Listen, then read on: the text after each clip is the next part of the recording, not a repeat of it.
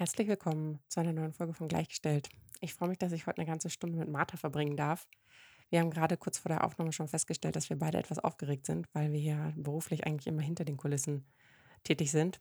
Und ähm, dann wurde die Aufregung auch noch dadurch verstärkt, dass die Post unser Mikro nicht fristgerecht zugestellt hat. Wir machen ja die Aufnahmen derzeit digital in verschiedenen Städten. Und ähm, glücklicherweise konnte uns aber Marthas Mann mit einem Mikro aushelfen sodass wir jetzt startklar sind, oder Martha? Das sind wir auf jeden Fall. Herzlich willkommen. Ich freue mich sehr, dass du da bist. Ich freue mich sehr, dass du mich gefragt hast, dabei zu sein. Ähm, als wir den Podcast gestartet haben, haben wir uns ja gewünscht, dass wir mit möglichst vielen verschiedenen ja, Menschen, vor allen Dingen natürlich Frauen, sprechen können aus den unterschiedlichsten ähm, beruflichen Feldern, weil natürlich wir alle so viele verschiedene Erfahrungen machen. Und deswegen ist es auch besonders schön, dass du heute da bist, weil du aus einem Bereich kommst, äh, ja, den wir bis jetzt noch nicht hier besprochen haben. Und deswegen würde ich dich einfach mal ganz kurz bitten, vorzustellen, was du denn beruflich so machst, damit sich unsere Zuhörer da auch ein Bild machen können. Alles klar, mache ich sehr gerne. Ähm, ja, genau, ich bin Martha, haben wir gerade schon festgehalten. Ich äh, mache Film und Fernsehen, ähm, mache das Ganze schon seit 21 Jahren tatsächlich und bin das, was man bei uns in der Branche einen klassischen Producer nennt. Das heißt, ich kümmere mich sowohl um Zahlen und Abläufe und Organisation, als aber auch um Content und ganz viel Kreativität und habe also quasi zwei Herzen in meiner Brust, die gleich laut schlagen. Und ähm, das ist was ganz Schönes. Ich war ganz, ganz lange angestellt äh, in der Mediengruppe RTL und habe dann aber 2017 beschlossen, mich selbstständig zu machen, weil ich der Meinung war, Sender habe ich ganz viel erlebt und ganz viel lernen dürfen. Ähm, aber ich glaube, da gibt es noch ganz viel mehr für mich auf der Welt. Und eine Entscheidung, die ich bisher auf jeden Fall nicht bereut habe. Ähm, und eigentlich ist das ja auch genau der Grund, warum wir uns quasi über den äh, Weg gelaufen sind. Einmal natürlich durch ähm, unsere gemeinsame Bekannte und Freundin äh, Jasmin. Genau. Haben wir uns quasi das letzte, im letzten Jahr das erste Mal getroffen. Und ähm, vor, ja, wie lange ist das her? Vor zwei Wochen haben wir ein ähm, Projekt zusammen gemacht. Genau. Und genau darüber sind wir eigentlich auch drauf gekommen, dass du vorbeigehen musst. Äh, vorbeigehen musst, vorbeikommen musst.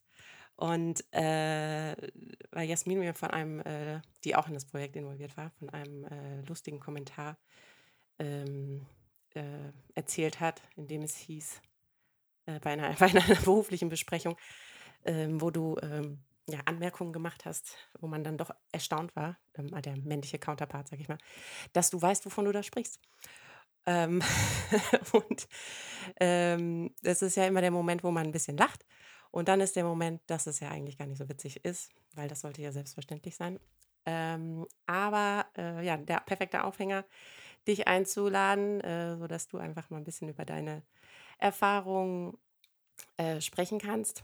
Und ähm, ja, ich glaube, du hast es eben ja schon ein bisschen äh, erwähnt, deinen Werdegang. Vielleicht gehen wir da einfach noch mal ein bisschen drauf ein. Mhm. Ähm, besonders auf den Aspekt, wo du vielleicht zum ersten Mal für dich realisiert hast, hm, ich glaube, ich werde im beruflichen Umfeld anders behandelt als äh, meine männlichen Kollegen.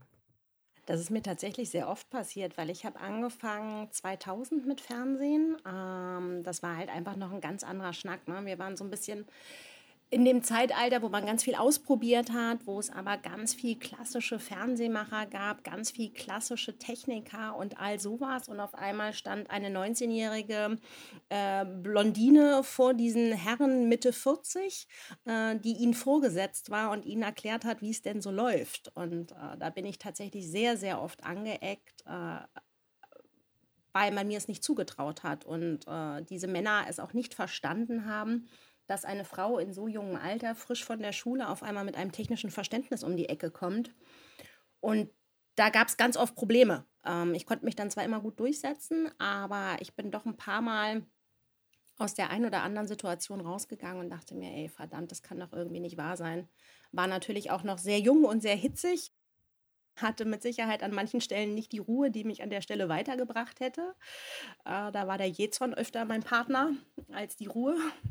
Aber ja, also wir hatten früher zum Beispiel, äh, ich habe ganz lange Nachrichten gemacht, da hatten wir äh, Ingester, hießen sie, oder Matza noch davor. Äh, und da ging es um, um technische Feinheiten und ich wusste halt einfach ganz genau, wie es geht, weil es war so eine Tastenkombination, die man drücken musste und habe das dem Kollegen gesagt und dann war das natürlich vor versammelter Regiemannschaft und ähm, das fand er gar nicht mal so lustig, weil dummerweise hat diese Tastenkombination natürlich eins zu eins äh, funktioniert.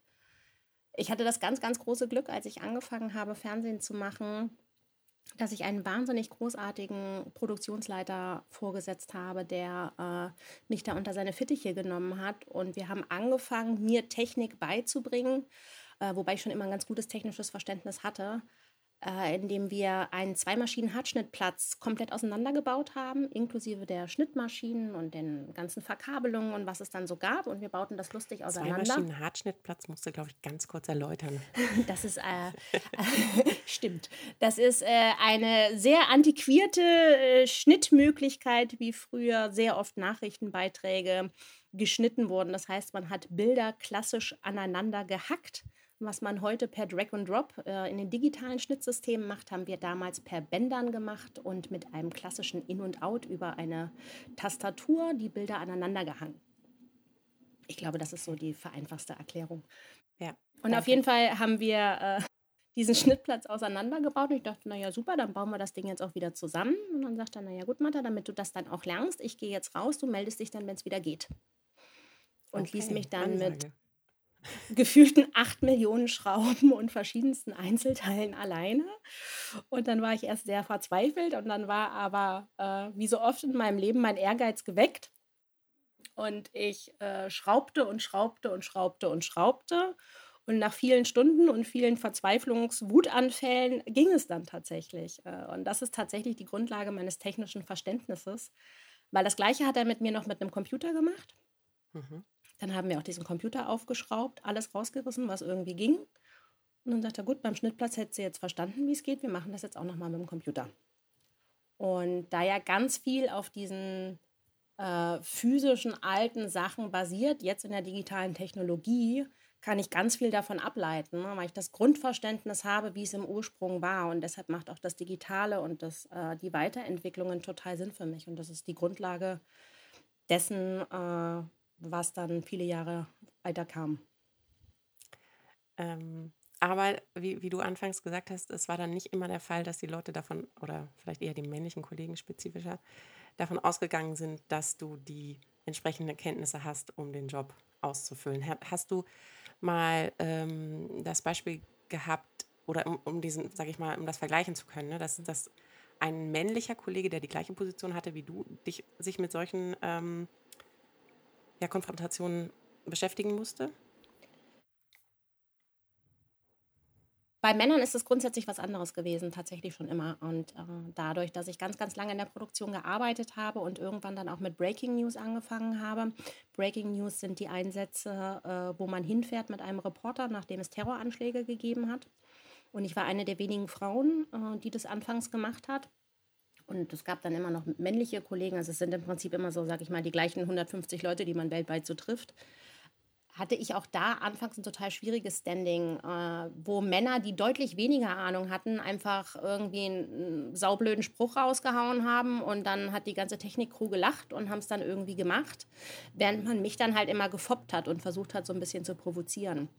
Wir hatten ein Beispiel, da waren wir äh, in Marseille nach dem Terroranschlag an der, an der Côte d'Azur. Und ich hatte eine äh, italienische Crew mit einem Übertragungswagen und wir waren zehn Minuten vor unserer ersten Live-Berichterstattung. Und ähm, wie die Südländer so sind, sie hatten es nicht so mit Uhrzeiten und ich hatte aber äh, eine sehr angespannte Redaktion am Telefon. Und sie verkabelten noch fröhlich. Und dann habe ich irgendwann gesagt, naja, Jungs, lasst euch doch bitte helfen von mir. Und ja. dann gucken sie mich ganz irritiert an. Ja, wie? Wie kannst du mir helfen? Also erstens, wieso sprichst du Italienisch? Und zweitens, wieso kannst du uns helfen? Uh, und dann habe ich mit ihnen die Kabel gezogen. Und irgendwann standen, glaube ich, insgesamt, keine Ahnung, 10, 15 Techniker von anderen Ü-Wägen da und haben uns vollkommen fasziniert durch äh, betrachtet, weil keiner glauben konnte, dass diese blonde junge Frau äh, Ahnung von Technik hat und auch noch bei einem Übertragungswagen weiß, wo welches Kabel hingehört. Das war ein sehr lustiges Erlebnis äh, und wir waren sehr, sehr viele Stunden an diesem Ort und diese Männer waren so davon begeistert, dass ich auf jeden Fall mich um Getränke und Zigarettenversorgung die nächsten anderthalb Tage keine Gedanken machen musste, weil jeder dann immer kam und mit mir plaudern wollte und damit er einen Anlass hatte, gab es immer Getränke oder Zigaretten. Okay, also quasi positiver Outcome für dich. Ähm, aber würdest du sagen, generell, also gerade, sage ich mal, in deiner äh, Anfangszeit oder in den Anfangsjahren, dass dich das vielleicht zusätzlich belastet hat, ne? dass man, man geht ja immer wieder in neue Situationen, in neue Drehs rein und man denkt immer wieder, oh, jetzt muss ich als erstes, muss ich jetzt mich erstmal kurz mal wieder beweisen. Ähm, das ist ja auch so ein, so ein Aspekt, der vielleicht auch manchmal so ein bisschen Kraft drauf, die man ja eigentlich für den richtigen Job einsetzen will. Mm, das hatte ich tatsächlich total oft, weil ich habe ganz oft ähm, diese, diesen mangelnden Respekt mir gegenüber äh, auf mein Verhalten äh, gedeutet. Also, dass es irgendwas mit mir und meinem Charakter zu tun hat oder mit meiner Außenwirkung oder mit was auch immer. Ich habe nie meine, meine, meine Professionalität in Frage, äh, ähm, in Frage gestellt und dachte halt immer so, ich, ich bin irgendwie der Fehler im System. Äh, und das hat mich tatsächlich, das habe ich ganz oft mit nach Hause genommen und dachte, mein Gott, ey, was, was ist denn an deiner Art falsch, dass dir das keiner zutraut?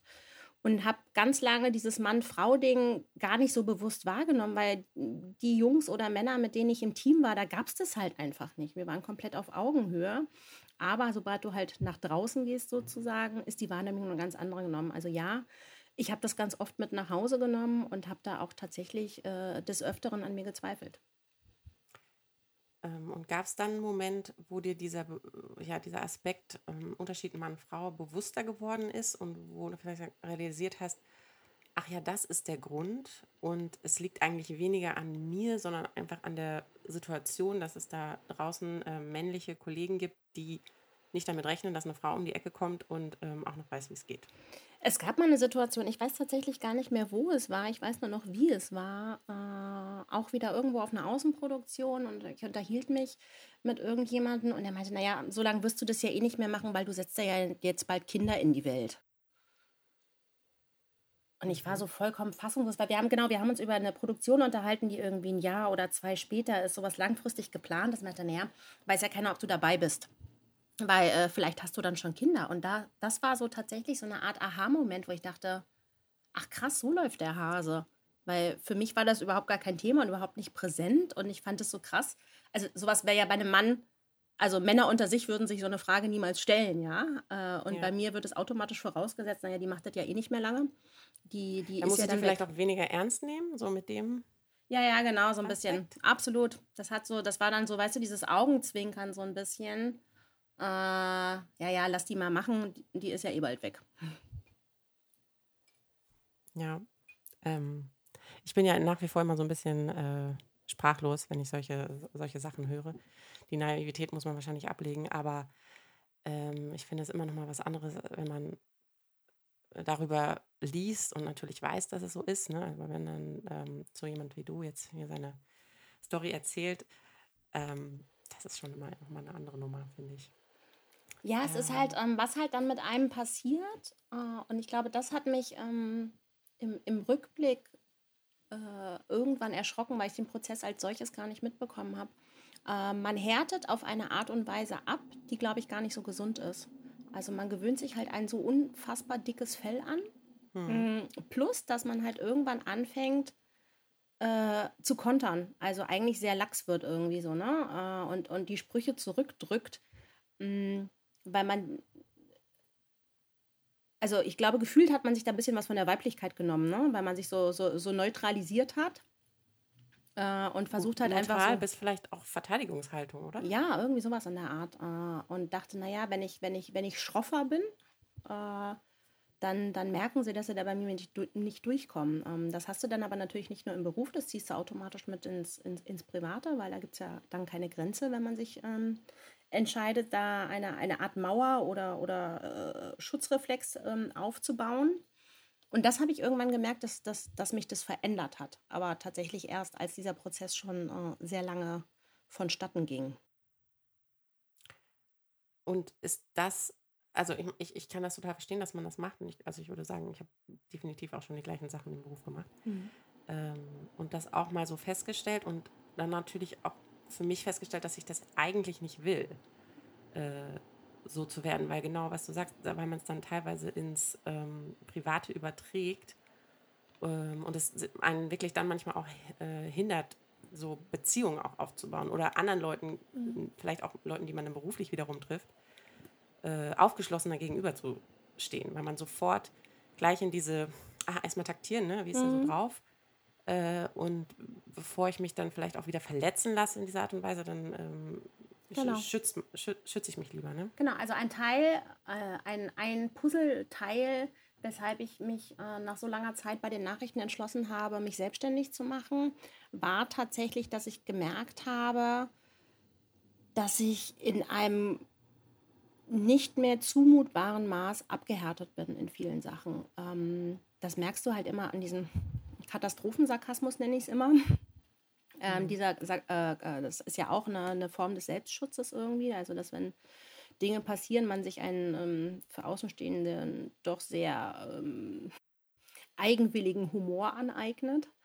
Äh, und ich habe einfach gemerkt, dass ich mich in, in, in Richtungen verändere, für die ich nicht bereit bin, weil du hast vollkommen recht. Ne? Du, du passt bei jedem Menschen, den du kennenlernst, auf. Äh, äh muss ich da in eine, in eine Verteidigungshaltung gehen? Muss ich aufpassen? Und du hast diese Offenheit, verliert man total.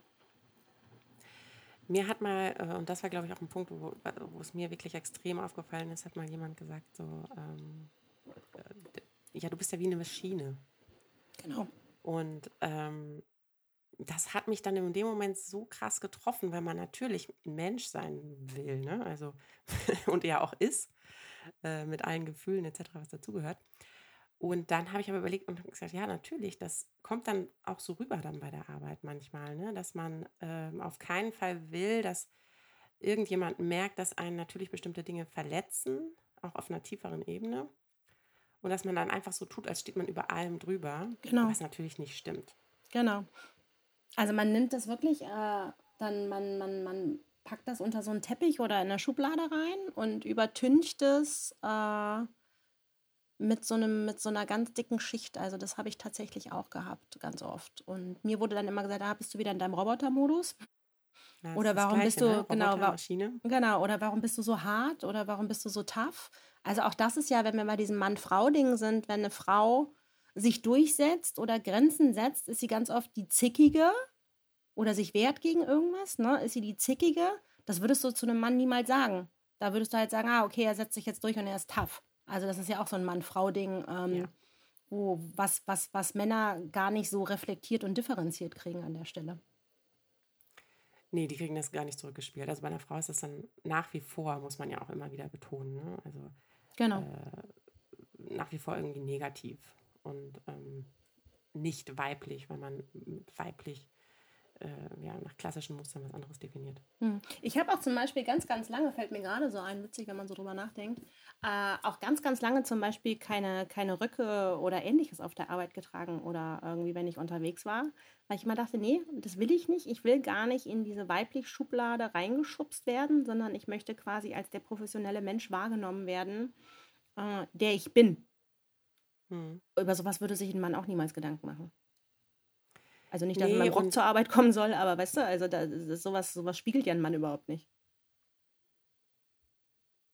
Ich glaube auch, dass sie sich da sehr viel weniger Gedanken machen.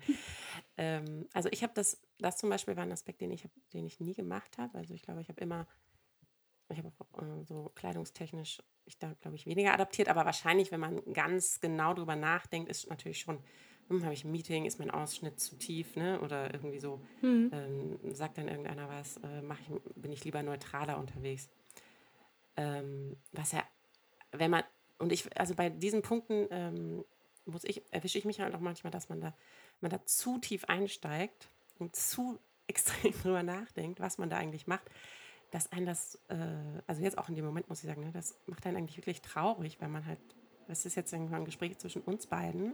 Mhm. Und dann überlegt, hey, da sind so viele Frauen da draußen, die das wahrscheinlich auch alle machen. Mhm. Und wir alle geben irgendwie ein Stück ab von uns, um in ein Muster zu passen, das äh, es uns erlaubt, bei der Arbeit ein bisschen weniger attackiert zu werden, weil attackiert wird man ja trotzdem. Genau.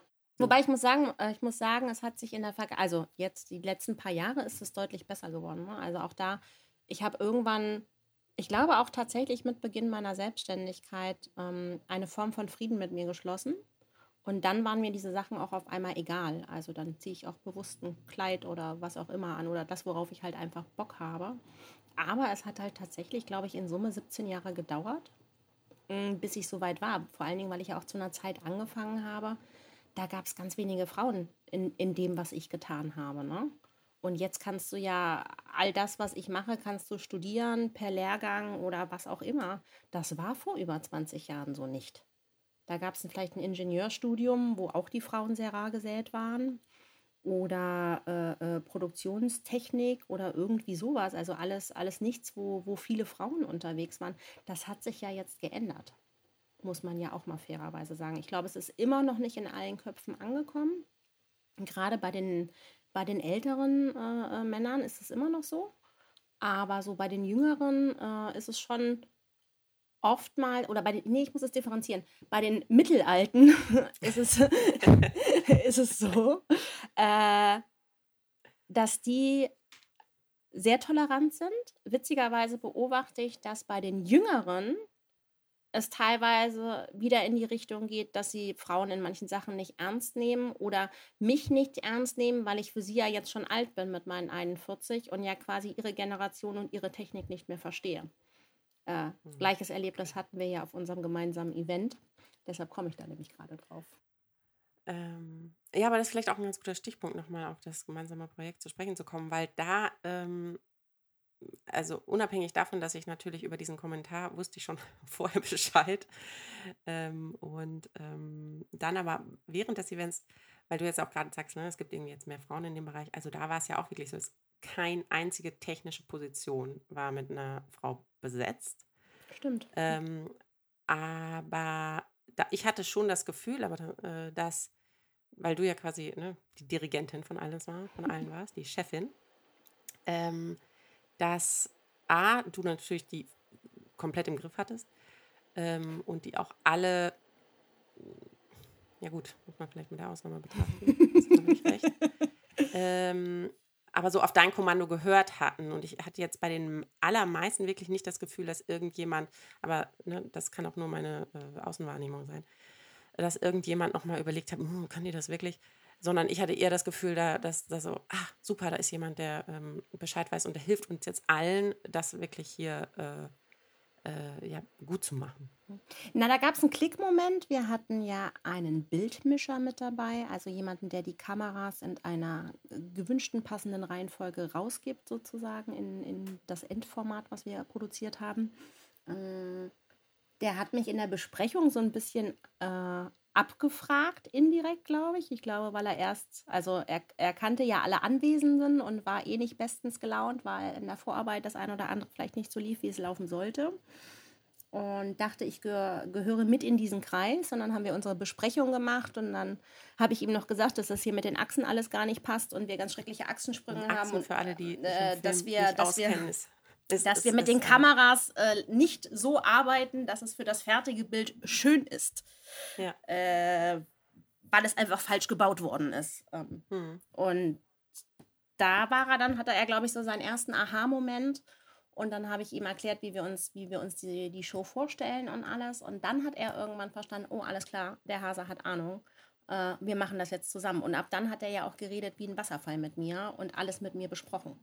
Weil sonst hätte er alles im Alleingang gemacht. Ja, aber dann gab es, dann würde ich ja trotzdem noch wieder sagen, da war dann trotzdem dieser eine Moment, wo man, oder wo man, wo Frau, wo du dich einmal kurz mhm. ja, rechtfertigen musstest und quasi ne, Fachbegriffe fallen lassen musstest, ja. äh, um das nochmal, ja. ja, genau, ich weiß, was ich hier tue. Ja, was ich so schwachsinnig finde, weil ich finde, ehrlich gesagt nichts schlimmer, als wenn Medienleute genauso wie Werbeleute nur in ihrem Fachchinesisch sprechen. Ich finde das eine so unfassbare Unart und weigere mich seit über 20 Jahren, diesen Sprech zu sprechen, weil ich finde, mhm. man kann Dinge in einer normalen Sprache erklären und äußern, ohne dass man irgendwie ein Fachlexikon dazu in der Hand haben muss das ist eine ganz bewusste Entscheidung von mir gewesen, weil ich, ich, dadurch ist mein Ego nicht irgendwie größer oder geiler, nur weil ich irgendwie Fachwörter aneinander reihen kann. Also ganz im Gegenteil. Ähm, und manche Egos, und das sind ganz oft männliche Egos, funktionieren aber nur, indem sie ein, ein, äh, ein Feuerwerk an Fachwörtern äh, raushauen, weil es vermeintlich Kompetenz vermittelt. Und ich sehe es halt komplett anders. Ich finde, Kompetenz erklärt sich dadurch, dass du, dass du Dinge erklären kannst, dass du sie visualisieren kannst durch Worte und nicht durch eine Aneinanderreihung von, von Fachliteratur. Ja, genau, weil, weil nur, nur wenn ich es ja auch meine Thematik jemandem äh, erklären kann, der, äh, der oder die nicht vom Fach ist, dann wird ja klar, ob ich selbst das Thema verstanden habe. Absolut, genau. Weil ein Fachbegriff kann jeder auswendig lernen. Ne? Exakt, es wirkt immer wie auswendig gelerntes Wissen und wenn du dann, manchmal, also früher, das habe ich abgelegt, aber früher habe ich mir manchmal so einen Spaß gemacht, dass ich dann diese Fachwörter hinterfragt habe, wenn mich jemand irgendwie ganz arg genervt hat. Und oh Wunder, ganz oft kommt dann nichts. Und dann geht es nur so, ja, äh, ich habe jetzt auch keine Zeit mehr. Also so ein Schwachsinn, weißt du? Also es ist wirklich auswendig mhm. gelerntes Wissen, was du in der Uni oder wo auch immer äh, gelernt hast. Du kannst aber nichts, du kannst mit den Begrifflichkeiten nichts anfangen, ne? Äh, und das finde ich so, ich finde das so verlogen. Ja, aber jetzt, wo du das sagst, muss ich sagen, also ich habe das, äh, diese, genau diese Mechanik auch schon äh, angewendet. In Momenten, wo ich gemerkt habe, dass äh, jeder im Raum quasi hinterfragt, äh, ja, meine Kompetenz hinterfragt, dass man dann quasi ne, nicht auf dieses, vielleicht ist es ja auch ein männliches Spiel, hm. ähm, einlässt und dann diese zwei, drei Sachen raushaut. Oder, und das mag ich eigentlich auch überhaupt nicht, äh, mache ich aber dann noch teilweise, in irgendwie drei Sätze einfließen lasse, was ich schon gemacht habe. Ne? Was ja. ja. auch eigentlich nur eine Rechtfertigung ist. Und Rechtfertigung, ähm, da ist man automatisch eigentlich in der schwächeren Position. Ähm, aber man manchmal irgendwie keinen Weg drum hinsieht ähm, und es dann doch macht so, hallo, ich habe das schon mal gemacht. Das ist so lustig, dass du das sagst, weil, äh, Entschuldigung, dass es die ganze Zeit unser, über unser gemeinsames, gemeinsames Event geht, aber ich glaube, wir haben das beide so frisch, so frisch im Kopf, ja. Auch da ja. gab es dann so einen Moment, wo quasi die Show, die ich geschrieben habe, in Frage gestellt worden ist, weil äh, man sich, glaube ich, nicht intensiv damit genug beschäftigt hat. Wo ich dann gesagt habe, naja, wenn es aber für The Dome und dies, das, jenes welches gereicht hat, werde ich das wohl, glaube ich, auch noch gerade runter konzipieren hm. wo dann auch Kurzstille war. Dann habe ich mich tatsächlich in dem Moment, es ist so lustig, dass du das sagst, ähm, daran erinnert äh, und gedacht, so, ah verdammt, wieso hast denn du das jetzt gemacht? Das war überhaupt nicht nötig. Aber ich glaube, das ist so ein, so ein tiefen programmierter Reflex, den man dann anwendet. Das kannst du gar nicht steuern. Das geht, glaube ich, komplett übers Unterbewusstsein äh, ich glaube auch, das ist einfach so das, was man über Jahre so verinnerlicht hat. Und weil man im Gespräch merkt, man will es ja, also es ist ja nicht so, dass man das also direkt am Anfang macht, sondern dann mhm. merkt man, da kommen so zwei, drei Pushbacks. Ähm, und sag ich mal, gerade auch in deinem Job hat man ja oft auch dann nicht einfach nicht die Zeit, ne? weil wenn eine Live-Show etc. ansteht und Proben, dann, dann, muss ein Zeitplan eingehalten werden. Und dann äh, haut man das wahrscheinlich schon mal ähm, ja, raus. Und bei mir ist es oft so in, so in so Meetings, dass ich das dann, wo ich merke, oh Gott, das läuft jetzt hier so aus dem Ruder. Und ich habe aber nur zwei Stunden, in denen ich das alles äh, besprechen muss, mhm. dann ziehe ich jetzt doch mal diese Karte, mhm. damit dann alle ruhig sind und wir äh, zur Tagesordnung übergehen. Absolut, bin ich total bei dir. Ja, so ist das. Aber es ist doch absurd eigentlich, dass es so ist, ne? Und ich finde es auch so lustig, wenn man sich das gerade mal bewusst macht, wie fremdprogrammiert man doch in der einen oder anderen Sache ist. Ne? Und ich meine, wir sind alles irgendwie starke Frauen, die mit, mit, mit, mit beiden Beinen im Leben stehen und trotzdem haben wir so äh, Abwehrmechanismen, die gar nicht steuerbar sind an der Stelle. Ja, nicht steuerbar und besonders ja auch äh, irgendwie so ja, wachsen in einem ne? Mhm. über, über den Zeitraum, weil ähm, manchmal denke ich mir auch so, dann wünsche ich mir irgendwie zurück, dass ich so wieder so bin, wie ich mit 18 war. Ne? Da, äh, also da war ich völlig unkonfrontiert mit irgendwelchen Unterschieden zwischen ähm, Mädchen, Jungen oder Männern und Frauen ähm, und habe gedacht, ich kann sowieso alles rocken, was ich, mhm. was ich machen will. Und wenn mir in der Disco einer einen äh, Hintern gepackt hat, hat der direkt eine gesetzt bekommen. Absolut. Ähm, und dann legt man das irgendwie so ab über, mhm. und, und baut aber andere Schutzmechanismen wieder auf. Aber ich glaube einfach, wenn man nicht jeden Tag emotional angegriffen werden kann. Ne? Also das, das glaube ich, erträgt kein Mensch. Und dann, das ist dann einfach die Konsequenz daraus. Ja, und ich, ich vertrete auch einfach eine komplett andere Philosophie. Ähm, ich finde, ein jeder ungleich äh, äh, seines Geschlechtes, seine Ausrichtung oder was auch immer man heutzutage so, äh, wie man das benennt, ja, sollte durch seine Leistung überzeugen und nicht durch das, was er ist. Also ob du männlich, weiblich, divers oder was auch immer bis vom Mars kommst, das ist doch vollkommen egal. Wenn du gut bist in dem, was du tust, dann soll die Leistung gewertschätzt werden und nichts dahinter.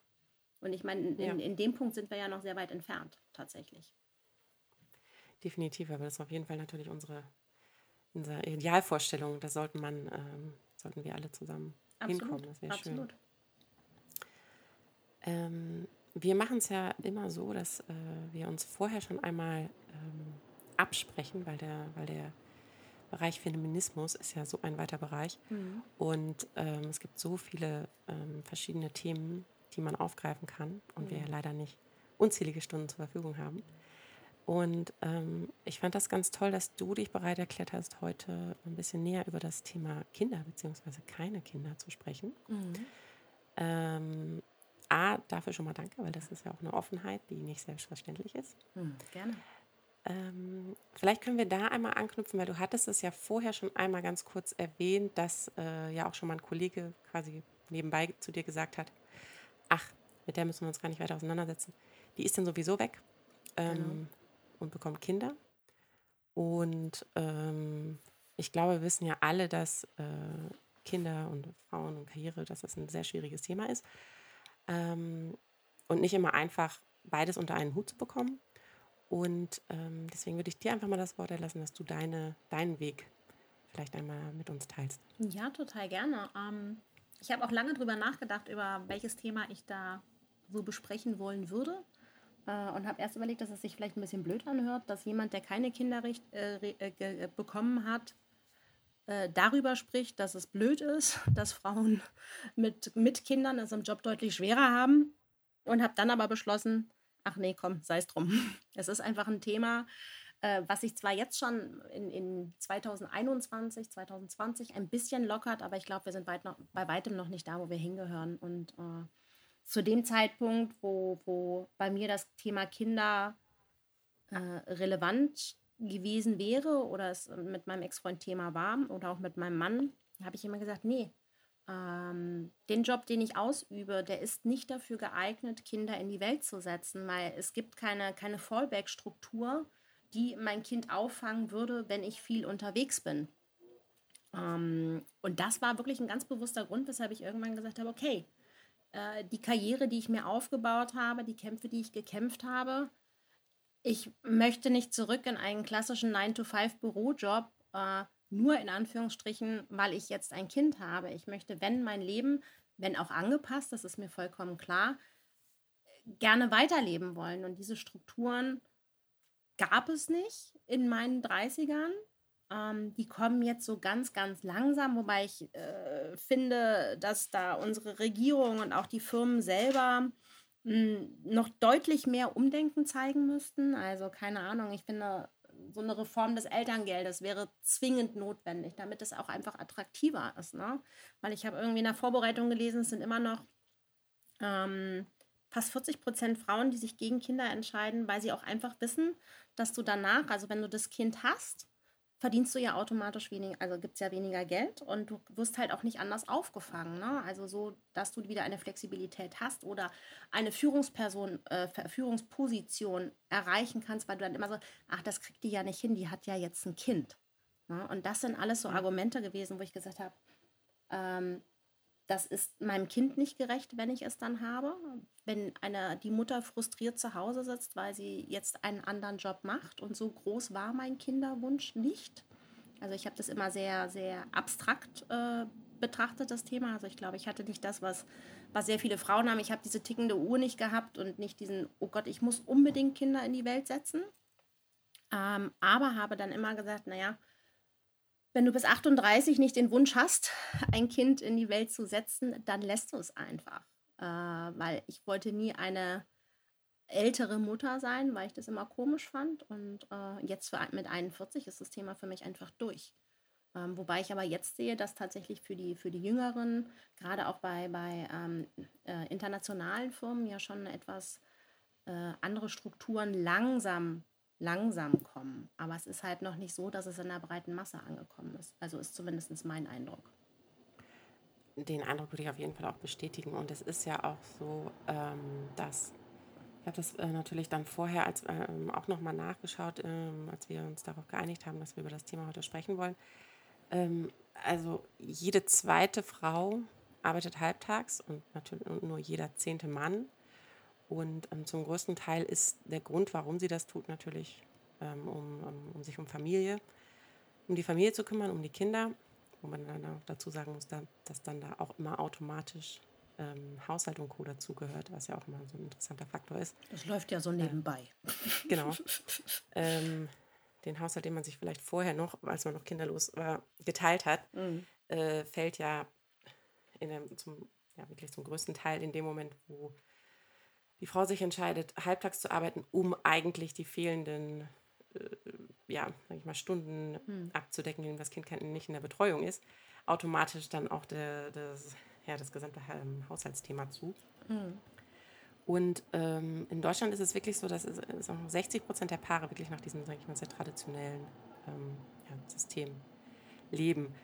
Von daher ist der Prozess ich glaube, der Prozess der Veränderung ist auf jeden Fall angestoßen, mhm. aber es ist ein, ein, sehr, sehr langsamer Prozess. Und dann habe ich auch nochmal drüber nachgedacht, weil also gerade also alle meine Freundinnen etc., das ist natürlich, oder Kolleginnen, ein Umfeld, wo jeder, jede einen Job hat, für den man studiert hat äh, mhm. und viel ja, Zeit in seine ähm, Ausbildung etc. investiert hat. Und ich kenne auch wirklich keine einzige Frau in meinem Umfeld, mhm. die ein Kind hat und auch ein, ja, einen Ganztagsjob macht. Ich habe tatsächlich eh sehr wenige Frauen in meinem Umfeld mit Kindern. Habe ich letztens schon mal festgestellt. ähm, aber ja, da hast du recht. Also es ist ja auch ne, bei, bei so mittelständigen Unternehmen oder so äh, funktioniert das dann halt auch einfach nicht. Also plus, dass es ja immer die ewige Debatte ist, wenn das Kind krank ist und du musst dich dann fürs Kind krank schreiben lassen und alles ist. Es gibt halt einfach keine Flexibilität.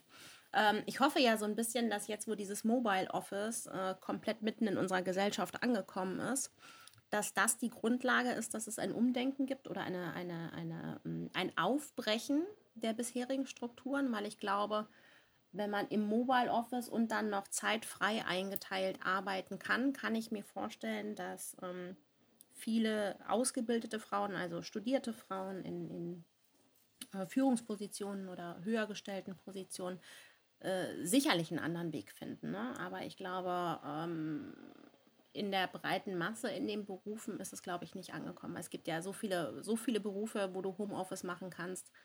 Äh, gibt es ja dann nun auch nicht. Ich glaube, da haben wir in der Medienbranche ähm, oder haben, ja, die kann ich ja nur bewerten, haben wir äh, das Glück, dass es ja sehr viel gibt, was du auch von zu Hause erledigen kannst.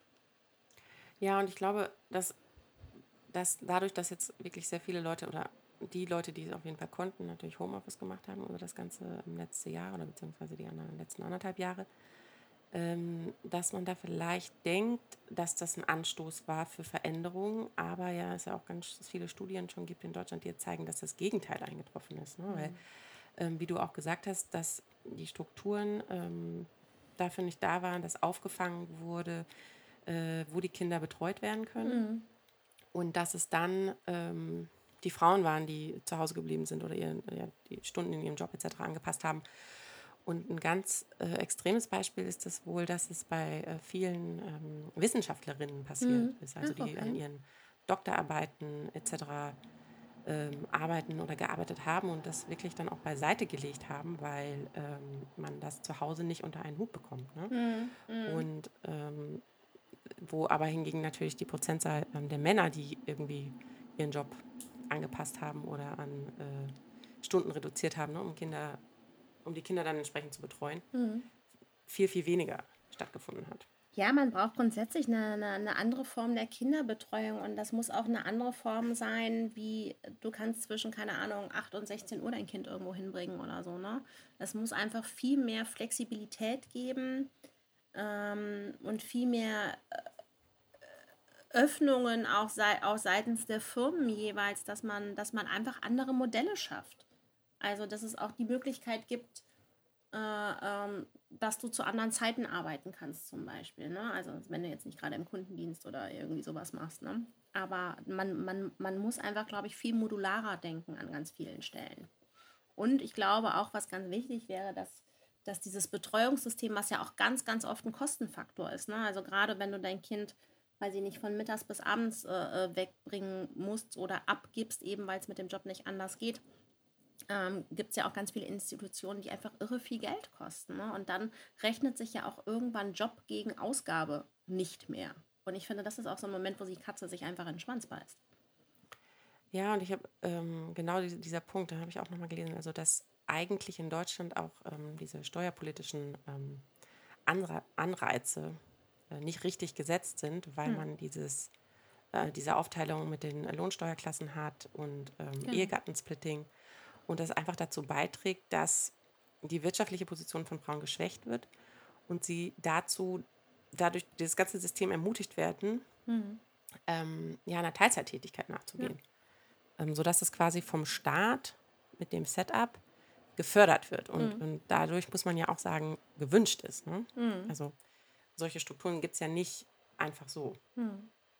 Ich habe auch zum Beispiel gelesen, es gibt so einen Begriff, der heißt lebenslange Strafe für Mutterschaft. Das heißt, Mütter verdienen halt bis zu 40 Prozent weniger als Frauen ohne Kind. Was ja auch tatsächlich ein Argument ist einfach. Ne? Also weil man das, das, was wir uns erarbeitet haben, das wollen wir ja auch leben und ausleben irgendwie. Ne? Und äh, manche wollen es mit Kind ausleben. Wenn du dann aber quasi fast die Hälfte dessen nicht mehr hast, wofür du so hart gekämpft hast, ist das auch kein Pro-Argument für Kinderkriegen. Ja, und weil man ja auch gleichzeitig sieht, dass ähm, und ähm, ich will nochmal betonen, dass wir da natürlich immer über die Durchschnitte sprechen, bei den ähm, Männern nicht zu einer äh, Veränderung führt, ne? sondern man teilweise ja auch, also die können dann, gehen dann quasi beiden nach. Ne? Ihre, genau. Die Karriere geht weiter voran. Ähm, auf Familie muss man auch nicht verzichten. Ähm, und teilweise ist es ja sogar so, dass der Mann im Job das positiv ähm, ausgelegt wird. Ne? Ah, der, der hat ein Kind, dann ist ja irgendwie so, als wird er wahrgenommen als fürsorgende Kraft. Genau. Ähm, was teilweise sogar ähm, zu Gehaltserhöhungen dann führt. Total. Ja, und bei Frauen ist ja so ein bisschen so, oder, oder bei vielen Frauen in meinem Umfeld, du hast schon recht, man muss es ein bisschen ähm, pauschalisieren, äh, ist es so, dass, dass man es immer von einem Jahr aufs andere aufschiebt. Ne? Äh, ah, nächstes Jahr, da reden wir nochmal über Kinder, nächstes Jahr, nächstes Jahr, nächstes Jahr. Und irgendwann bist du dann 40 oder älter oder wie auch immer und dann sind Dinge ja auch unter Umständen irgendwann zeitlich begrenzt. Ne? Und ja, äh, ich habe auch eine Frau in meinem Umfeld, ähm, die das immer aufgeschoben hat, aufgeschoben hat, aufgeschoben hat. Ähm, und das aber tatsächlich bereut hat, ganz dolle. Also den Moment habe ich nicht. Ich weiß nicht, ob der noch irgendwann kommt. Ich glaube nicht. Ich schätze mich eigentlich nicht so ein. Aber sie hat es irgendwann bereut, weil als sie dann Kinder kriegen wollte mit, lass mich überlegen, 42 oder irgendwie sowas, da ging es dann halt einfach hormonell nicht mehr. Und äh, auf alle künstlichen Wege hatte sie keine Lust. Und das ist was, was sie sich vorwirft. Und ich glaube, da ist sie nicht die Einzige. Und das finde ich eigentlich was, was, was sehr schade ist. Ja, absolut. Das ist ja, ähm, ja schade, traurig. Ja. Ähm, weil idealerweise ähm, sollten wir ja äh, in, der, in, der, in der Lage sein, ähm, ja, alle Wünsche ne, mhm. irgendwie vom Leben so zu erfüllen, ob das jetzt ähm, berufliche Wünsche sind ähm, und ähm, der Wunsch nach einer äh, bestimmten Karriere äh, und dann auch natürlich das Private. Ja. Und ähm, ich glaube, dass wir da auch gerade in Deutschland wirklich noch nicht sind, weil ähm, du hattest das vorher schon mal angesprochen, dass natürlich auf die Situation in größeren internationalen Unternehmen vielleicht ein bisschen einfacher ist. Mhm. Gerade natürlich, weil da auch finanzielle andere Möglichkeiten herrschen und vielleicht auch Betreuung etc. angeboten wird. Und da, ähm, also da ich auch viel international arbeite, muss ich auch immer wieder feststellen, dass man da in anderen Ländern schon ein bisschen weiter ist. Also äh, ich kenne zum Beispiel ganz viele englische Kolleginnen im Umfeld, die wirklich beides haben und auch in relevanten Führungspositionen sind. Hm. In Deutschland äh, nicht nur, dass niemand aus meinem direkten Umfeld Freundinnen oder so mir nicht einfallen, sondern ich muss jetzt, müsste jetzt auch mal ganz stark nachdenken, ob mir überhaupt jemand einfällt aus meinem äh, nahen Umfeld. Natürlich gibt es dann immer in den Medien ne, die eine, die eine äh, Frau, die irgendwie Chefin von irgendeiner Firma ist und dann im Zweifel auch ein Buch schreibt über, wie man das alles unter einen Hut bekommt. Mhm. Ähm, aber ich glaube, da muss man wirklich einfach noch sagen, dass es die absolute ähm, Ausnahme ist und Total. da viele Faktoren zusammenkommen müssen, dass das wirklich beides möglich ist, ohne dass man sich natürlich auch, das kommt ja dann auch noch dazu, ne, als Person zerreißt, mhm. weil man ja auch weiß, dass in den, ähm, auch hier, ne, wie der Durchschnitt, mhm. in den meisten Partnerschaften dann es nicht so ist, dass die ganze Arbeit, die zusätzlich noch kommt, ne, zum Thema ähm, mhm. auf die Kinder aufpassen, Haushalt und was alles anfällt, mhm. äh, eigentlich immer bei der Frau noch liegt. Ne? Mhm. Ja, es, es, ist ja nochmal so einen halben Schritt zurückgegangen. So. Also, glaubst du, ein Mann wird gefragt, wann er Kinder in die Welt gesetzt wird, in einem Vorstellungsgespräch? Das sind Fragen, die zwar mittlerweile angeblich verboten sind und nicht mehr gestellt werden sollen, aber noch oft genug in Vorstellungsgesprächen gefragt werden, ne, wie das denn so mit der Kinderplanung aussieht. Also auch so ein Ding, wie du vorhin gesagt hast, so ein Mann kriegt mehr Kohle, weil er zwei Kinder zu Hause ist. Naja, er muss ja die Familie versorgen. Und eine Frau wird unter Umständen nicht eingestellt, weil sie sagt, natürlich ist die Familienplanung noch nicht abgeschlossen. Also das ist ja auch eine Schizophrenie des Daseins eigentlich. Ja, und ähm, natürlich ist das ja auch, das ist ja auch mal die Sache zwischen, äh, der Unterschied, glaube ich, zwischen ähm, Gesetz und was, was ist, was ist, was passiert noch in der ähm, Gesellschaft, mhm. weil per Gesetz sind wir ja sowieso auch gleich, ne? Männer und Frauen. ähm, oder sie nicht ankommen. Und dann ist ja auch die Frage, was machst du in dem Moment? Ne? Also wenn mhm. die, wenn die Frage kommt, ähm, wenn du es dir leisten kannst, ne, würdest du dich wahrscheinlich entscheiden, nicht zu dem Unternehmen zu gehen, aber das ist ja auch nicht immer der Fall. Es ist ja, nicht so, dass jeder irgendwie dann äh, fünf, sechs Angebote auf dem Tisch hat mhm. und dann sagen kann, okay, ich nehme den, wo ich mich irgendwie, wo solche Fragen mir nicht gestellt werden. Und dann ist ja auch der nächste Schritt, ja, was passiert denn dann? Also es ist ja nicht so, dass, dass dann jeder äh, eine Klage einreicht gegen das Unternehmen, hey, die haben mir diese Frage gestellt. Mhm. Ähm, sondern das sind einfach noch Sachen, die irgendwie stattfinden. Ja, und die einen dann kränken, dann nimmt man das mit nach Hause. Im dümmsten Fall zieht es wieder so ein Rattenschwanz irgendwie hinter sich her. Weil ich glaube, was wir Frauen ja sehr gut können, ist ja Dinge auszuhalten und in uns reinzufressen. Ne? Ähm, und zu sagen, naja, dann, dann, dann ist das jetzt halt so irgendwie. Ne? Also so wie man sich auf der einen Seite ein dickes Fell angewöhnt, schluckt man es auf der anderen Seite halt auch runter. Ja, weil man da ja auch ein Stück weit, und ich glaube, das zahlt nochmal in das ein, was wir vorher besprochen haben, dazu auch erzogen wird. Ne? Genau. Und dass ja auch so diese Technik ist, um in diesem, in dieser Struktur, in dieser Gesellschaft, in der wir sind, äh, hm. ja, sich zurechtzufinden. Ja, das stimmt. Und ähm, aber genau, aber dieses mit nach Hause schleppen, ne? Und ach, da muss ich da irgendwie, damit muss ich irgendwie leben. Mhm. Äh, und dieses Weitermachen, das sind halt immer so Aspekte, die, die einfach auch viel Kraft rauben für, für andere Dinge, die man Total. im Zweifel für den Job oder für, für die Kinder einsetzen könnte. Mhm. Aber äh, ja, wo, wo, wo man dann wahrscheinlich einfach auch mal irgendwann an seine Grenzen kommt. Absolut. Und ich glaube, es gibt halt auch genug Leute, die darüber, oder Frauen, die darüber irgendwann resignieren in manchen Punkten. Ähm, ich glaube, das bist weder du noch ich, aber ich glaube, es gibt sehr, sehr viele Frauen, ähm, die darüber resignieren, ja. Ja, und ich glaube, je länger ich mich mit dem Thema beschäftige, muss ich auch so sagen, desto mehr kann ich das auch verstehen. Mhm. Weil, ähm, also gerade auch irgendwie bei Freundinnen, die, die Kinder haben, etc. und ähm, dann irgendwann entscheiden, okay, ich, äh, ich mache jetzt doch den Schritt im, zurück im Beruflichen, wo ich mir denke, ja, weil das kann äh, ähm, ich kann es komplett verstehen, mhm. weil man immer nur so viele Kämpfe äh, kämpfen muss, äh, genau. kann. Genau, absolut, absolut. Naja, und kämpfen kostet Kraft, ne? Ähm, und, und ist unangenehm und lässt einen im besten Fall wachsen, aber es gibt halt auch Situationen, wo man das 101. Mal dann nicht mehr aufstehen möchte. Ne? Da ist ja jeder anders gestrickt. Das ist ja, ähm, ist ja auch nichts Schlechtes, also ist ja nichts, was ich bewerten möchte an der Stelle, so rum ist besser formuliert. Aber ähm, kämpfen ist schon anstrengend. Also, wo du mich auch vorhin gefragt hast, ne, nimmst du diese Sachen mit nach Hause? Ja, klar, habe ich sie mit nach Hause gekommen. Und ja, es ist halt auch ganz oft dann dieser innere Kampf, ne? Zu, naja, gut, dann äh, mache ich vielleicht doch nicht die Karriere, die ich mir vorgestellt habe. Dann bleibe ich an der Stelle stehen, dann ist das halt so. Ähm, nur ich weiß, mein, mein, mein innerer Schweinehund schreit dann immer relativ schnell sehr laut und sagt, nee, nee, halt, stopp, wir machen jetzt weiter. Aber irgendwann äh, bellt halt, glaube ich, bei vielen dieser innere Schweinehund nicht mehr sehr laut. Ja, und es kommt ja auch immer, wie, ich glaube, ob, wie lange der bellt ne, und ob er irgendwie früher oder später aufhört, ist ja auch immer. Es gibt ja auch die unterschiedlichsten Erfahrungen und, Ja, und, und ähm, je schlimmer, ne, das ist ja dann auch, die Bewertung ist natürlich auch sehr individuell, Mhm. aber ähm, dass man nach manchen Erfahrungen einfach mal sagt, so, nee, das, das kann ich nicht mehr, das, äh, das will ich nicht mehr und ähm, ich muss auch in meinem Leben glücklich werden und kann mich nicht jeden Tag so Kleinkämpfen aussetzen. Absolut. Und und es sind ja nicht immer nur Kleinkämpfe, das muss man ja auch dazu Nee, sagen. es sind ja auch große Kämpfe. Also alleine Ja. so, so, klar, man soll immer über Gehälter nicht sprechen und darf das ja auch nicht und das steht in jedem gottverdammten Vertrag drin, aber es ist ja ein offenes Geheimnis, ähm, dass Frauen einfach nach wie vor deutlich weniger verdienen. Also auch so ein Unding, was ich auch äh, äh, früher wirklich ganz offensiv angegangen sehe, Das ist so ein Schwachsinn. Also das, was ich vorhin gesagt habe. Es muss jeder nach seiner Leistung bezahlt werden und dem, was er drauf hat und nicht, ob er Brüste hat oder halt eben keine. Das ist doch Schwachsinn. Ja, stimme ich dir voll und ganz zu.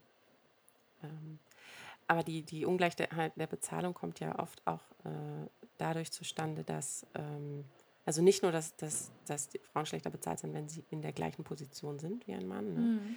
sondern dann ja auch ganz oft äh, dadurch, dass irgendwie die Frauen übergangen werden bei äh, Promotions oder äh, etc. Ne? Also dass wenn man das dann nochmal hochrechnet, wo, wo die Frau vielleicht eigentlich wäre, wenn sie ein Mann gewesen wäre Absolut. und schneller ähm, vorwärts gekommen wäre, ne? was dann da sich auch für Summen ähm, über das Leben ansammeln. Ja, jetzt gibt es ja dann die Frauenquote und darüber habe ich tatsächlich sehr lange nachgedacht. Ich will aber gar kein neues Themengebiet aufmachen, um Gottes Willen. Doch, können wir gerne noch kurz ansprechen. Da rede ich auch immer sehr gerne drüber. Aber ich glaube, wir sind nicht ganz einer Meinung an der Stelle. Bin gespannt, was du sagst. Weil, äh, also so gut wie ich es auf der einen Seite finde, dass da, dass da ein Bewusstsein für geschaffen wird, finde ich es total bescheuert, dass jetzt, keine Ahnung, Frau XY der Quote wegen auf eine höhere Position geschubst wird, nur damit eine Frau da ist. Das ist auch nicht richtig. Wo bin ich? Da bin ich wieder bei meinem Kerngedanken. Ich möchte, da bin ich wieder bei meinem Kerngedanken. Ein jeder soll nach seiner Leistung beurteilt werden. Also deshalb finde ich es auch total gut, dass du zum Beispiel ganz oft auf, auf Bewerbungen keine Fotos mehr haben musst. Also klar weißt du über einen weiblichen Namen, dass es eine Frau ist, ja, aber du entscheidest dich nicht mehr übers Bild. Ähm, ich finde diese Quotennummer, ich sehe das tatsächlich sehr zwiegespalten als Frau. Ähm, ich, hab, ich war immer, also ich weiß nicht, vor wie vielen Jahren sich da meine Meinung geändert hat, aber ähm, natürlich gerade auch, als ich irgendwie äh, in der Schule war, im Studium vor allen Dingen, auch nach dem Studium, war ich so extrem gegen die Frauenquote und habe immer gesagt, ich will doch nicht angestellt werden, nur weil ich eine Frau bin. Ähm, mittlerweile habe ich da äh, ja, meine Meinung komplett zu geändert und ähm, unterstütze das jetzt auch und aber auch eher nur dadurch, dass ich ja mehrere ja, Perspektiven darüber gelesen habe und ne, dieses ganzen Prozess, wie kommt man über da mal besser nachvollziehen konnte. Und der Punkt ist, und da, das ist jetzt nicht, dass ich das sage, ne, das haben schon viele andere vor mir gesagt, ähm, dass es ja derzeit eine implizite Männerquote gibt. Das stimmt. Und dass die ähm, Männer, äh, mindestens wahrscheinlich 50 Prozent, auf Positionen sind, für die sie auch nicht, also nicht auch nicht, sondern nicht qualifiziert sind, sondern sie sind da ausschließlich, weil sie ein Mann sind. Und ähm, um den Idealzustand, werden wir wahrscheinlich nie erreichen, ne? aber näher an den Idealzustand zu kommen, um, um, um beurteilen zu können, dass die Positionen ausschließlich deswegen besetzt werden, wer die beste Leistung gibt, muss man, glaube ich, diesen Umweg gehen. Dass erstmal überhaupt Frauen in die Position gehoben werden, um den Ausgleich zu schaffen. Das heißt natürlich auch, dass nicht immer die Frau äh, perfekt dann qualifiziert sein ist. Aber ich glaube, da muss man sich ganz oft die Frage stellen, aber wie viele Männer sitzen denn da oben und treffen so viele schlechte Entscheidungen, fahren so viele äh, Unternehmen an die Wand, ja? Äh, was oft in der Ver äh, Diskussion vergessen wird, genau wie bei, bei Politikern. Ne? Wenn eine Frau was falsch macht, dann wird das hoch und runter darüber Oh berichtet. ja, ähm, wir sehen es ja gerade in der Presse. genau. Äh, und es gibt, und das ist, glaube ich, auch ein ganz großes Problem, ein Foto ist natürlich schon mal ein erster Schritt. Wenn, ähm, wenn wir nach Leistung, ausschließlich nach Leistung beurteilen könnten, dann würde sich das, glaube ich, komplett äh, automatisch richten und äh, die Positionen, auch die Demografie des jeweiligen Landes äh, nicht nur ne, aufgeteilt nach Frau und Mann, sondern auch vielleicht ähm, Herkunft etc. Ähm, richten. Und das, ich fand das ein ganz gutes Beispiel, weil äh, ich glaube, das war das ähm, Orchester von New York, wo mhm. man irgendwann angefangen hat, die Leute vorspielen zu lassen hinter einer schwarzen Wand. Mhm, großartig. Weil man ja nur beurteilen, man muss ja nur den Klang beurteilen. Ne? Mhm. Kann jemand gut Gitarre spielen oder Klavier oder was auch immer. Ähm, und automatisch hat sich das dann über den Zeitraum, weil am Anfang waren natürlich ähm, schwerpunktmäßig Männer dabei, mhm. hat sich das ausgepegelt auf, dass jetzt immer ähm, durchschnittlich 45 Prozent Frauen sind und mhm. die letzten 5 Prozent kann man sicherlich damit erklären, dass eine Frau auch mal schwanger ist und mal nicht da ist, etc. Ähm, und interessant finde ich das nämlich auch beim Sport, ob das jetzt irgendwie ne, in der NFL ist in Amerika oder auch irgendwie vielleicht bei unseren ähm, Fußballteams, mhm. wo man so diverse Teams sieht, mhm. weil es wahrscheinlich viel einfacher ist. Hm, wie viele Tore hat er denn geschossen im letzten Jahr? Ne? Ja, genau.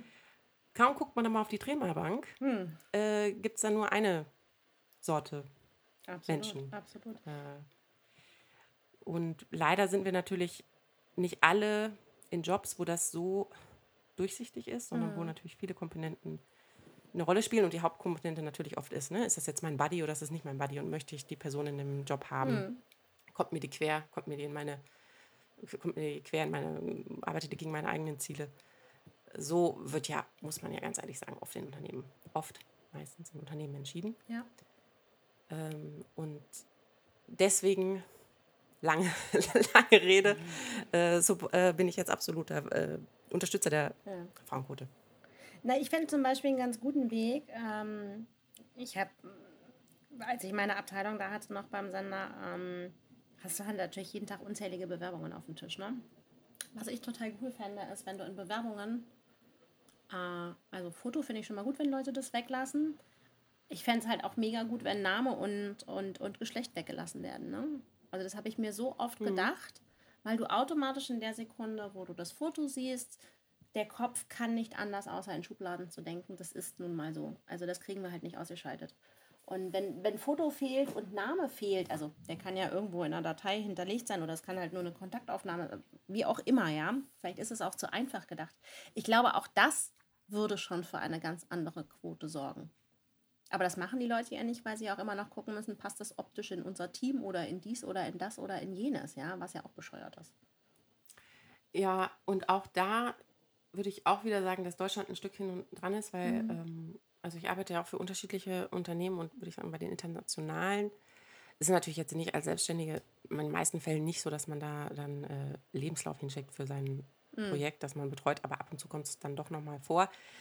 Und äh, bei den internationalen Filmen, auch natürlich sehr stark aus Amerika getrieben, ist grundsätzlich auch so ein offizielles Fotoverbot gefasst. Ne? Oder, mhm. oder zumindest die Personalabteilung, wenn es noch drauf ist, filtert das raus. Mhm. Ähm, und ich hatte die Situation auch, ich glaube erst letztes Jahr mit, mit einem deutschen Unternehmen. Und dann habe ich natürlich irgendwie ne, den, den, den Lebenslauf dahin geschickt, mhm. auch ohne Foto. Mhm. Ähm, weil man mir ja auch schon mal gesagt hat, ne? das kann ich nochmal kurz anfügen, ah, du siehst ja aus wie Barbie und den Spruch wollte ich nochmal noch mal abholen.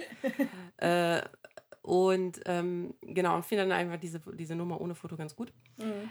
Ähm, und wurde dann explizit darauf hingewiesen, dass ich doch bitte noch ein Foto einschicke, ähm, wo ich wirklich nochmal zurückgeschrieben habe. Also das finde ich wirklich höchst ungewöhnlich. Ich meine, es ist jetzt natürlich nicht so, dass ne, die Leute können auch zu LinkedIn gehen und dann sehen sie ein Foto. Mhm. Aber dass dann so selbst nochmal die Nachfrage kommt, wo ich mir denke, so deutsche Personalabteilung, räumt mal bei euch auf. Mhm. Äh, aber du hast total recht, Namen müsste man dann auch noch rausstreichen. Ja, fände ich, fänd ich eine super Sache. Also das fände ich tatsächlich mal ein, ein, ein relativ gutes Sozialexperiment an der Stelle. Ja, alles, was dazu beitragen kann, glaube ich, die, äh, die Dinge objektiver zu mhm. machen, ähm, sind wahrscheinlich hilfreich. Ähm, ich bin ganz begeistert, ehrlich gesagt, von unserem Gespräch. Total happy, das ähm, dass wir äh, ja, über so viele Themen sprechen konnten. Ähm, wir schließen ja immer noch um, um, so ein bisschen, um uns allen auch die Motivation zu erhalten, äh, den, den Kampf doch weiterzuführen mhm. für, die, für die Gleichstellung mhm. ähm, und das Gleichgestellte irgendwann zu erreichen. Was würdest du sagen, ist das Positivste, was dir äh, in, in, jetzt vielleicht auch in deinem in deiner beruflichen Laufbahn aufgefallen ist, was sich jetzt in den letzten Jahren wirklich verbessert hast und wo du sagst, ja, da tut sich was? Mm, das ist ein ganz individuelles Erlebnis tatsächlich an der Stelle. Ähm, zu der Firma, zu der ich gewechselt bin oder für die ich jetzt arbeite, ähm, die maximale Wertschätzung meiner Person für das, was ich kann und für das, was ich gelernt habe und für die Professionalität, die ich mitkriege. Und da wäre es, glaube ich, vollkommen egal, ob ich ein Typ bin, ein Hund bin oder ein Marsmännchen bin. Das ist ihnen vollkommen egal. Ähm, sie schätzen mich einfach als Menschen mit dem, was ich mitbringe. Das war für mich tatsächlich ein, ein Ultra-Aha-Erlebnis. Mm, was, was, was eine ganz neue Erfahrung war tatsächlich. Ähm, und ja, es lohnt sich immer. Äh, weil wir, wir, wir sind es wert und man selber sollte sich das einfach wert sein an der Stelle. Und man sieht ja, dass, dass Dinge passieren, auch wenn sie langsam passieren. Und wir können so stolz sein, dass wir grundsätzlich in einer, einer so entwickelten Welt leben. Also ich meine, denk mal noch, weiß ich nicht, 40 Jahre zurück. Da war mit Frauenrechten noch gar nicht so weit irgendwie und du musstest um Erlaubnis bitten, wenn du, keine Ahnung, wählen möchtest, dich scheiden lassen möchtest oder was auch immer, ja. Also wir sind ja schon einen Schritt weiter. Nur dadurch, dass unsere Welt eine solche Schnelligkeit angenommen hat, geht es uns in diesen Dingen nicht schnell genug. Aber es lohnt sich immer wieder aufzustehen und immer wieder zu kämpfen und immer wieder weiterzumachen, weil irgendwann stellt sich so ein Gefühl äh, der Leichtigkeit ein und auch einer, einer beruflichen Befriedigung, weil irgendwann äh, hat man ja auch einfach einen Namen in den meisten Fällen in der Branche. Und da geht es nicht mehr darum, ob du Männlein, Weiblein bist, sondern das, was hast du geleistet, wie hast du es geleistet und wie gehst du mit Dingen um. Und äh, das ist auf jeden Fall ein Grund, also was, was sehr, sehr Positives, von dem ich jedem nur raten kann, dass er es immer weitermacht. Und ich glaube, dass ich gar kein besseres Schlusswort finden kann als das, was du gerade gesagt hast. Und deswegen ähm, danke ich dir ganz, ganz herzlich, dass du ähm, dabei warst. Ich danke dir. Und ähm, ich hoffe natürlich, dass wir dann der, bei der nächsten Gelegenheit unsere Diskussion weiterführen können. Sehr gerne. Vielen, vielen Dank. Ich danke dir. Mach's gut. Ciao. Ciao.